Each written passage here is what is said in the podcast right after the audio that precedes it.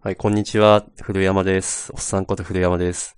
えー本日は、えっ、と、私おっさんと、えーいつもの若手、佐伯くんではなく、えー若手とおっさんのちょうど間くらいにいらっしゃる、平方さんでお送りしたいと思います。じゃあ、平方さん、本日はよろしくお願いします。あ、はい、こんにちは。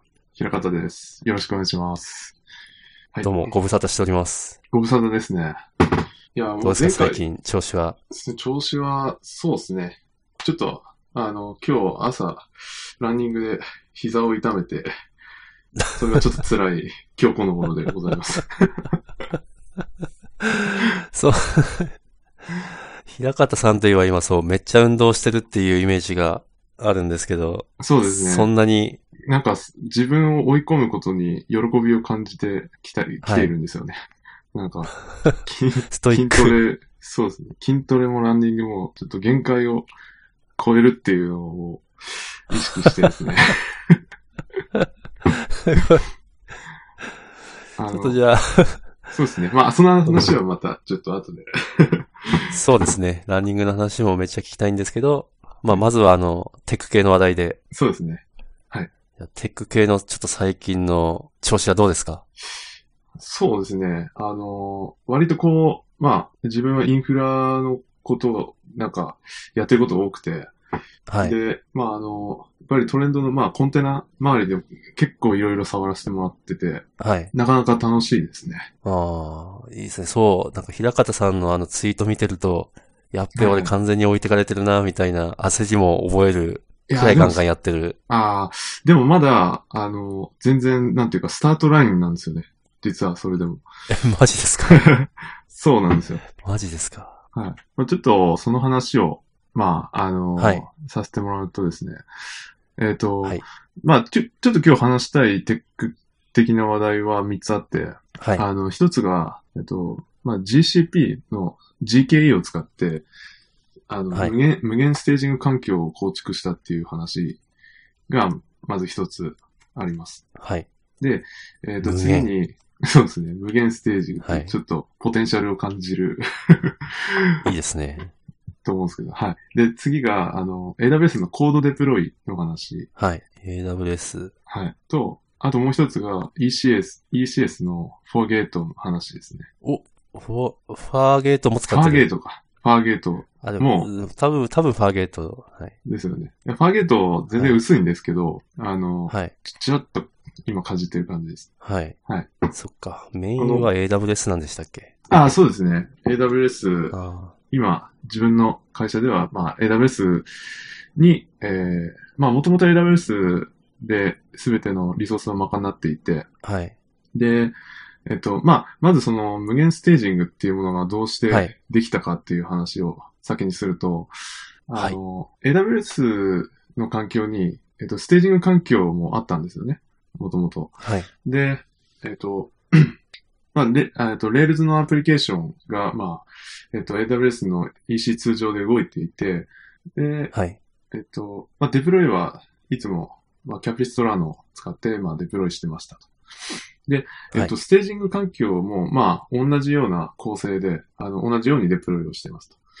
うん。で、えっと、一番課題だったのは、えっと、ステージング環境の取り合いが起きるっていうのがあって、ああの、なんて言うんでしょうね。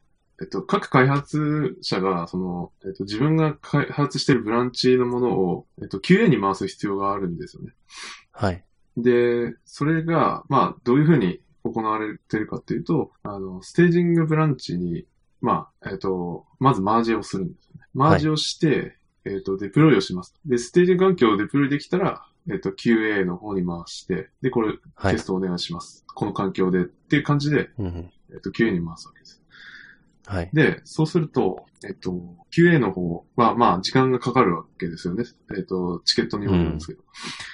うん。で、その間は、えっと、まあ、テスト中なんで、あの、他の、ま、全く関係がないもしくは、その依存があるような変更はデプロイし、あんましたくないんですよね。うん。で、ステージング環境1個しかなかったんで、それを、やっぱり QA 終わるまで待つっていうのは、どうしても発生し、しうるんですよね。うん。うん。ってなると、まあ、チケットがそこで、なんていうか、止まってしまうというか、うんえっと、あの、行列待ちに入っちゃうんですよね。うん。っていうのがすごい大きい課題で、なるあほったんど。ですよ。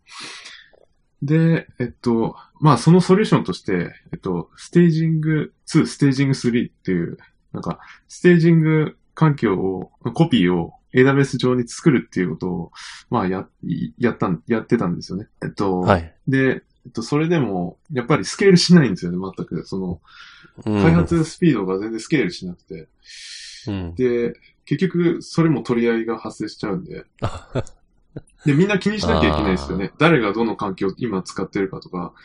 うんうん。で、それはやっぱりちょっと健全じゃないなっていうので、じゃあ、もう全く気にしないでできるようにしようというので、まあ、今回その、えっ、と、無限ステージング環境っていうのの構想を、あの、が、えっ、と、始まったっていうことですね。なるほど。はい。で、まあ、その楽、しいですね。よ、その無限ステージングの要件としては、えっ、と、はい。まあ、誰でも好きな時に、いつでも、誰でもいつでも、えっ、と、好きなだけこ環境を立てられると。うん。で、えっ、と、まあ、ユニークな URL を発行して、で、えっ、と、全くその別の環境と、えー干渉しない、あの、隔離された、えっ、と、環境を立てることができるっていううん。のが、まあ、要件だったんですよね。その、無限ステージング。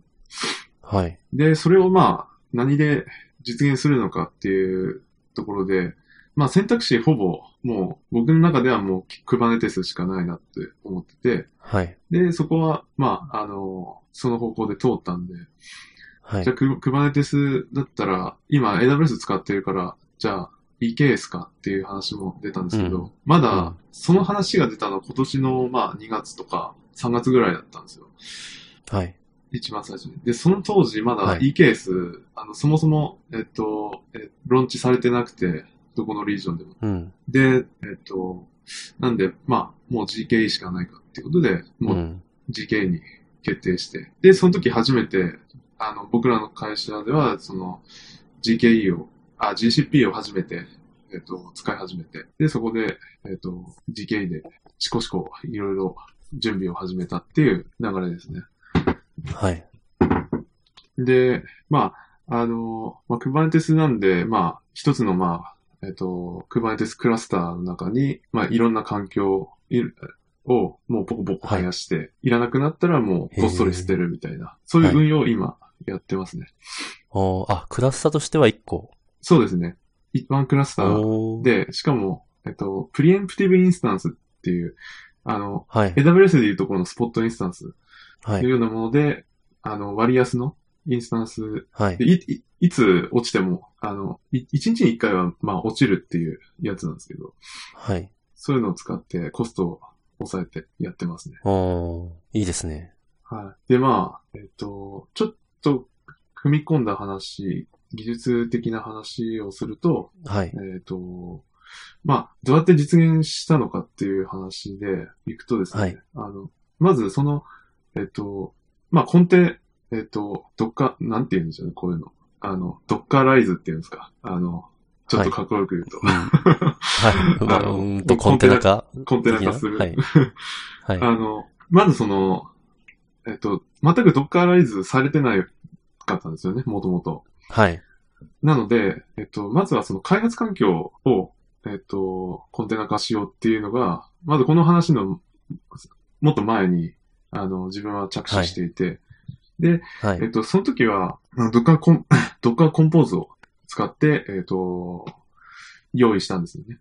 はい。で、で、開発環境用の、まずドッカーファイルなわけですよ、それは。はい。で、ボリュームマウントして、えっと、開発しやすいように、開発のために必要な、えっと、ソフトウェアのインストールなどは全部された状態の、えっと、コンテナにし、はいなってるんですよ。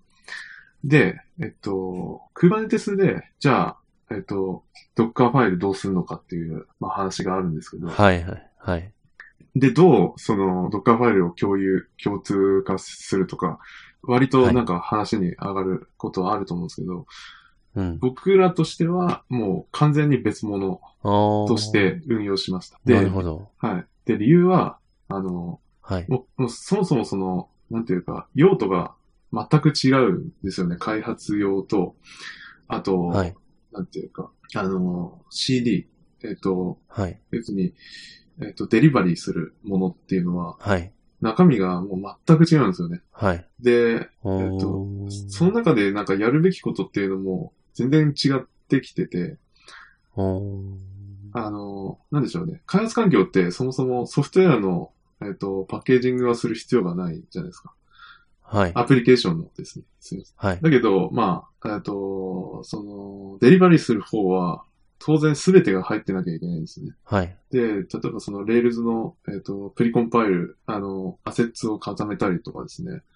はい。そういった、えっと、諸々のデプロイのタスクは、まあ全部実行された状態。まあ、ちょっとデータベースのマイグレーションとかは、えっと、入れられないんですけど、はい。それ以外の必要なものは全部入ってる状態でデリバリーしなきゃいけないと。はい。そうすると、だいぶ差が出ちゃうんですよね。おーその、なんですか、ドッカーファイル自体はい。も全然違うと。その、そうですドね。ッカーコンポーズとかのあの、なんす、なんつうんですかね、オーケストレーションの方のファイルじゃなく、ドッカーファイル自体は結構差がある。おーえっ、と、そうですね。まあ、あの、基本的なソフトウェアのインストールに関しては、結構共通してる部分ははい確かにあるんですけど、あとまあ、はいか環境変数とかは、まあ、ん全く同じものだったりはするんですけど、はい。ただこれを、なんていうか、えっと、まあ、例えば一部を共有するとか、そういうこともはい、やろうと思えば、まあ、できるわけですよね。あの、はい。要はイメージをでき、ベースイメージを、あの、別でビルドして、はで、いそれを、あの、ドッカーコンポーズと、クバネテス両方で、えっ、と、なんていうか、継承するというか、フロームはでイメージを、自前のイメージ、ベースイメージを、あの、取りに行くっていうのは、やろうと思えばできるんですけど、そうですね。はい。ただ、なんていうか、それもそれで、管理が、ちょっと辛うん。そうだなと。うん。あなあ、んかいこれや、ほんとそうですよ。そうんうん。いや、なんか、どっちも多分、同じぐらいコストかかるんですよね、うん結局。あ、どっちもあよ要は、そのベースイメージを、えっ、と、別で用意するのと、その、はい。ドッカーファイル分けるっていうのは、その二つのアプローチって、結局どっちも、それなりにそれぞれ辛あいですーよね。うん。いや、なんわでかります、わかります。私、はい、ベースイメージを分ける方で、はいあやったことがあって、うん辛いですね。とそうやっぱですよ二ねつの、二つ面倒見なくちゃいけなくなるから。同じですね、確かに。そう、そうなんですよ。結局、うん結、局編集しなきゃいけないんですよね。あの、ベースイメージをアップデートしたら、タグつけるじゃないですか、多分。うん。で、それを、やっぱりその、えっ、と、依存してる、あの、イメージの方は書き換えなきゃいけないんで、その都う度。ん。だから、なんか、手間、それもそれで手間。そうそうなんです。よ。うん、わかだる。から、結局あなんのか、しかも見通しも悪くなるんですよね。そう、そうですね。そう。そうそうそうそう。うんそうなんですベースイメージを使ってる方からは、ベースイメージが何やってるかもう見えないから。ああ、それを、そうなんですよね。うん。で、はい。で、やっぱりあの、結局どっちも編集し、こう更新しなきゃいけないことになるんで、まあ、それだったら、はまあ、二重管理にはなっちゃうかもしれないけど、うん。まあ、これはこれで、あの、まあ、いあ、あまあ、行くしかないのかなって感じでうした、ん、ねなるほど。なるほどっ。ていうのがまず一個ありましたね。はい。はい。で、あとは、えっと、割と GCP、GKE が、あの、はい。なんていうか、コンテナのビルドとかも、えっと、今 Google クラウドビルドっていうサービスに、サービス名になってるんですけど、はいあの、そ、そこで割とすんなり、その、あの、ビル、ビルドの、えっと、仕組み自体が使えて、はい。あの、まあ、ドッカーファイル1個、まあ、用意はするんですけど、それを、はいなんていうか、あの、まあ、GCP のコンテナレジストリに、えっ、と、要するに GitHub あの、りなまんすねかプ、そうですね、はい GitHub のプッシュ、GitHub のリポジトリと、えっ、と、まず、その GCP の、えっ、と、Google クラウド、えー、なんだっけな、ソースリポジトリだったか、あちょっと名前忘れちゃったんです けど、あの、私も名前は出てこないですけど、はい。 GCP の方も Git のリポジトリがあるんですよね。ありますね。あります、あります。で、まず GCP のその Git のリポジトリに、まずリポジトリ立てて、で、そこはにいプッシュ、そこに更新があったら、えっと、C、CI が、CI としてのクラウドビルドが回って、あで、ーその中で、まあ、指定してる Docker ファイルだったり、えっと、まあ、あの、YAML ファイルで、なんかこう、タスクを書くんですけど、そうはいすると。それに従って、Docker イメージをビルドして、で、えっ、はいと、コンテナレジストリに、あの、イメージをこう入ってってくれるっていう。感じなんですよね。うん。でなるほど。えっと、そこからなんか GitHub のリポジトリと、そはの GCP の方のリポジトリが、まあ、なんかすんなり同期の設定とかができて、そうするおと、じー実質 GitHub の方でプッシュがあったらそれをトリガーにして、あの、GCP のその CI が回るっていうし仕組みが結構簡単にサクッと用意できて、おーでそれはすごくなんかやりやすかったですね。あーそう、動機が簡単にできたっていうのは、グ GCP 側の仕組みのおかげそうですね。あの、それとも Git, Git のおかげいや、えっと、まあ、あの、なんて言うんでしょうね。GitHub の方の、はい。なんだろう、Webhook、Webhook かななんか、はい。あの、まあ、よくあるじゃないですか。なんか CI とかがはい。動く仕組みが。で、ああいうのって、えっと、GCP 側から、もう GitHub の、えっと、リポジトリをもう指定するだけで、なんか、はい。もろもろの、なんかその辺の、あの、お仕事、お仕事を結構ーはい。やってくれるんでやっすてよ、くれね。る。 自動的に。おー。なるほど。なんで余計な手間がなくて、すごくはい。やりやすかったですね。いいですね。あで、そこで、まあ、えっと、まあ、僕らのアプリケーションだと、なんかマイクロサービスとか含めると、6つぐらいのサービスがあって、まあ、各それぞれのリポジトリを、まあ、で、プッシュを契機に、あの、ビルドされるように、まずしといて、はい。で、あとはまあ、Kubernetes でそれを取りに行ってデプロイするっていうのは、あの、また別で Kubernetes 側でやるっていうか。で、で、そこはまあ、まだ CICD のパイプラインがまあ、組めてはいないんですけど、はい。今は、今は手動で、なんかシェルスクリプトを用意して、で、その中はいでキュ、キューブコントロール叩いて起こすみたいな感じではい。やってます。で、いや、まあ、はい。あの、あれなんですよね。もう一つ、その、まあ、技術的なことを話すると、えっと、はい。ヘルムっていう、あの、Kubernetes のパッケージマネージャーがあるんですよね。ありますね。あ、なんか触ったことあります私、えっ、と、GKE じゃなくて、あの、AKS、はい。 Azure の Kubernetes コンテナに、イングレスを入れるのに、ヘルム使いました。あー、なるほど。つか、そう、そうなんですよ。Azure AKS だと、イングレスのセットアップにヘルムが必要になるんですよ。あー、そうなんですね。もうヘルムありきなんですね、そしたら。そうです、そうです。っあー、なるほど。ていう、 っていう感じです。でも、まあ、それ、それ止まりですね、私の知識は。あー、なるほど。えっ、と、そうですね。あの、ヘルムで、あの、僕ら、はい。というところで、今回は終了です。次回、ヘルムでどうやって無限ステージングを実現したのかをお楽しみに。